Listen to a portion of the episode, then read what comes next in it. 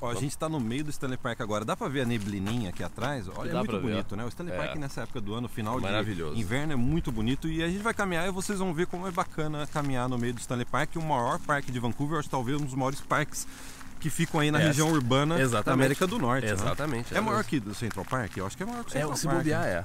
É. Chupa Central Park. Então, então, a gente pegou um post da nossa comunidade secreta do Facebook, dos nossos clientes, e é um post que teve bastante popularidade. A Daniela, no dia 28 de fevereiro, postou o seguinte: eu acho que tem a ver com a sua história aí no Brasil também. Estamos no começo do Plano Canadá. E a gente já tem a gente tinha o equivalente, na verdade, a 35 mil dólares canadenses. Com essa desvalorização do real, hoje ela tem 30 mil. Então o dinheiro que ela tem em real era 35 mil. Agora é, 30 mil. Complicado, porque você fica pra. Você, você atrasa um pouco seu plano Canadá para economizar mais, só que daí no final das contas, devido à desva- desvalo- desvalorização do real, você acaba perdendo dinheiro. Ou seja, ela perdeu o quê? Uns 15%? É. Mais ou menos, foi a valo- desvalorização aí dos últimos dois meses, né? É. E ela falou que ela sente que todo o esforço que ela está fazendo não tem validade nenhuma. E a gente entende esse É sentimento. frustrante, é né? frustrante, Sim. né? Então ela postou e as pessoas começaram a comentar na nossa comunidade, né? Aí veio o Eduardo e também falou o seguinte, que quando ele começou a juntar dinheiro pro Plano Canadá, sabe quanto que era o dólar canadense? É. Dois reais. Peraí, só um pouquinho, tem uma bifurcação, Bifurcação? aqui. Vamos por aqui? Vamos pelo caminho da floresta? Vamos. Lá, lá, lá, lá, lá, lá, lá. Hã? Bom, a gente Então- tava no, no Eduardo. O Eduardo, era dois reais o dólar canadense. Aí ele aplicou por visto, tava 2,50 já, quando ele aplicou por visto. Sim. E quando ele chegou aqui, tava 3,2. E agora ele falou que quando ele escreveu isso, tava 3,3. É. Então, só um parênteses. Aqui é dólar canadense, vale bem menos que o dólar americano, né? Sim. Então quando você vê o valor do dólar americano, tá chegando a 5, 4,5, isso Sim. daí é dólar americano. É. Aqui é dólar canadense. Acho que é bem importante deixar Exatamente. isso claro, né? É, é, É, por- assim. é por- não, porque tem esse, esse- esse negócio também, né? É, é- que é normal. Eu passei por isso. É, a maioria das pessoas passa por isso. Basta você ver a desvalorização do real nos últimos anos. É uma montanha russa. Quantas vezes a gente já não fez isso? O- o- esse sinal de montanha russa quando a gente se refere ao dólar aqui no nosso canal? Diversas vezes. Então é normal que você começa o plano Canadá, ele tá num valor, daí no meio tá no outro, daí tá no outro e vai indo. Aí você chega aqui, você tem assim. a- a- vai acontecer a, a economia do Brasil, é uma montanha russa. Então é, é- é algo que a gente sempre vê a, a gente acontecendo. sempre viu, a gente sempre É. viu isso. E ó, agora a gente vai ler um comentário que dá dicas essenciais, que é engraçado. Quando a gente leu esse comentário, a gente falou assim: essas são as dicas que a gente gostaria de comentar. Sim. Então o Daniel, que também faz parte da Aravip, ele falou o seguinte: ele está cinco anos no Plano Canadá. Cinco anos juntando dinheiro. E detalhe, ele falou assim, ó, primeira dica. Eu tenho três empregos. Eu e minha esposa temos três emprego, empregos aqui no Brasil. Abrimos empresa, ou seja, eles estão tentando potencializar ao máximo É. o, o dinheiro que eles estão fazendo no Brasil. Sim, é. Eu acho que é a primeira coisa. É aproveitar, um- porque se você decide ficar no Brasil para economizar mais dinheiro, você tem que aproveitar esse tempo que você tá, você tá para você gerar o máximo possível, né? É por isso que a gente já falou várias vezes essa questão de você aprender é, esse trabalho de freelance. Até a gente tem um treinamento na área VIP que é para o pessoal de freelance, que ajuda você a fazer freelance quando você tá no, tá no Brasil ainda e também depois que você chega no Canadá. Né? olha, olha a neblina que tá aqui. Olha só. Você consegue pegar na câmera isso aqui? É, vamos ver. Vocês conseguem ver Deixa, na câmera? deixa eu ver se dá pra ver. Dá, dá. É, o Guilherme fez um fake aqui, ó. Mas olha só. Tá. E aí uma outra dica em cima do comentário dele, que é o que a gente também já comentou. Mentalidade de longo prazo. Você tem que pensar o plano Canadá no, no longo prazo. É que nem quando eu fui comprar umas ações do banco lá, que os caras me convenceram a comprar. me arrependi, me arrependi. É. Ele falou assim, você tem que pensar a longo prazo.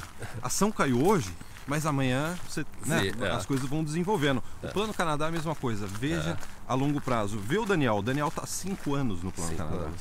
É. Eu no Brasil demorei dois anos para conseguir sair do Brasil a partir do momento que eu decidi vir para o Canadá. Com você foi também isso, né? Foi, foi, eu acho que uns três anos também. E daí é, tem gente que às vezes né, começou no Plano Canadá agora e falou assim, nossa, cinco anos, que absurdo. Não, não é tão incomum. Não é. Não é, né? É, é até é, é comum você ver as pessoas falando, "Ó, faz cinco anos que eu tô no Plano Canadá. É normal. Agora a melhor dica para fechar esse vídeo. Essa é a dica que é a nossa dica, a nossa marca registrada, a gente que levantou esse tópico no YouTube no Brasil, que é O Daniel dizendo, porque ele é cliente nosso, então ele sabe a nossa filosofia, ele aplica muito bem a nossa filosofia. Abra a mente para outras possibilidades. Nós escolhemos St. John em New Brunswick, que fica na costa do Atlântico do Canadá.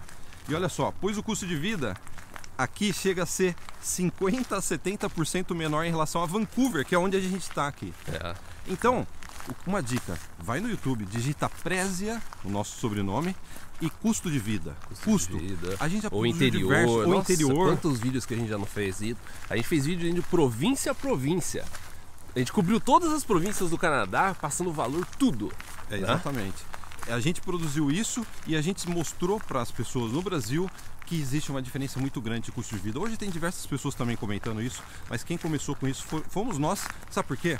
A gente tem um banco de dados dentro da área VIP com centenas de clientes no Canadá que a pessoa ela acessa o app da área VIP, a gente tem um app e nesse app a pessoa pode informar o quanto ela está gastando. É. Olha esse tamanho dessa árvore, cara. Tem como mostrar essa árvore aqui, pô? Acho que tem. Olha né? só, olha É, tá, tá é é tour do Stanley Park também, né? Esse vídeo. bonita a árvore. É. Olha só. Legal. Ah, Então os nossos clientes eles informam quanto eles estão gastando nas mais variadas cidades do Canadá. E com isso você tem uma ferramenta poderosa de saber, ó, eu tenho esse dinheiro sim. e eu vou para essa cidade, porque ainda mais agora com a desvalorização. Porque, ah, bom, a gente já abordou essa questão de custo de vida diversas vezes. Você fala assim, não, ó, eu, eu precisava de X pra ir. Com esse negócio do dólar, eu perdi, vamos supor, o, 15%. O exemplo, eu perdi 15%. Às vezes, uma mudança que você faz de uma cidade, de uma província, você já recupera e ainda te dá uma folga ainda. Né? Exatamente. É isso que você tem que levar em consideração. É, porque se o dólar, por exemplo, desvalorizou, valorizou 20%, É. esse nosso cliente está falando que consegue economizar 50%, e 50%. faz todo sentido segundo os dados que a gente vê no app da área VIP, É. significa que dá para você compensar no seu plano Canadá, né? É. Então se você tava pensando, não, eu vou, eu vou para Vancouver, eu vou para Toronto, e daí, nossa, o dólar, não sei o quê, existe uma saída que é num estalar de dedos. Yeah. Né? É uma decisão que você pode tomar rápido. Assim, tudo bem, ó, então para me dar mais segurança, porque, porque eu acho que a, o que a maioria das pessoas estão nesse estágio é que negócio. A pessoa quer sair do Brasil, a pessoa quer emigrar para o Canadá. Eu Acho que esse que é o ponto. O brasileiro está cansado do Brasil, quer sair, quer emigrar para o Canadá. Começa a pesquisar outras cidades. O Canadá tem muito lugar legal, muito lugar com uma qualidade de vida fantástica, Faculdade, emprego. faculdade, infraestrutura, né? E Caio, uma pergunta que- as pessoas estão fazendo também. Quantos graus está agora aqui no Stanley Está Park? uns 4 graus. Tá uns 4 graus, né? A gente- tá com a- luva, né? Eu esqueci minha luva. É, a gente falou no início, eu acho que eu comentei no início desse vídeo que tava acho que uns 3 ou 4 graus, graus, algo assim. A gente já andou já faz uma meia hora para chegar até aqui, então agora- tá quente agora. Ó, então, se você tem alguma dúvida, você quer alguma ajuda, eu quero saber quais os vídeos vocês recomendam com relação ao custo de vida. Se por um acaso você não achou, posta comentário abaixo, a gente lê todos os comentários e a gente vai postar os links dos vídeos que a gente recomenda que você deve considerar, dos lugares que você deve considerar para compensar essa questão da alta do dólar. né? Sim. E se você chegou agora no nosso canal, não esquece de se inscrever, dar like e veja também os outros vídeos. A gente já colocou mais de 600 vídeos no ar. Nós produzimos conteúdo há mais de 15 anos aqui no Canadá para ajudar você a sair do Brasil e vir para o Canadá. Então é isso, se inscreva e até o próximo.